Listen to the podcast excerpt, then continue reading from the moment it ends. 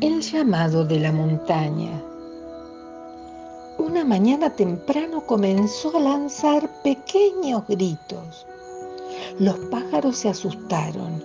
Algunas vacas dejaron de rumiar, miraron hacia la montaña un poco sorprendidas y siguieron comiendo.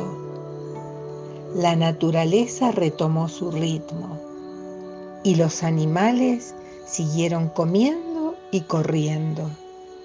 Pero la montaña persistió en sus gritos.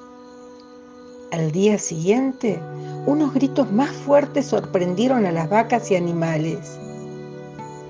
Y hasta un campesino se sorprendió un poco. Levantó la cabeza, se sacó el sombrero de paja y se rascó. Luego volvió a su tarea. Lo más sorprendente no fue tanto que la montaña gritara, sino que otras montañas siguieron el ejemplo y también, tímidamente al principio, como entonándose y dándose ánimo, lanzaron sus pequeños gritos. Y ya nadie, ni la vaca, campesino, ni animales, se preocuparon. Al tiempo el grupo de montañas, mucho más animado, no solamente gritó, sino cantó.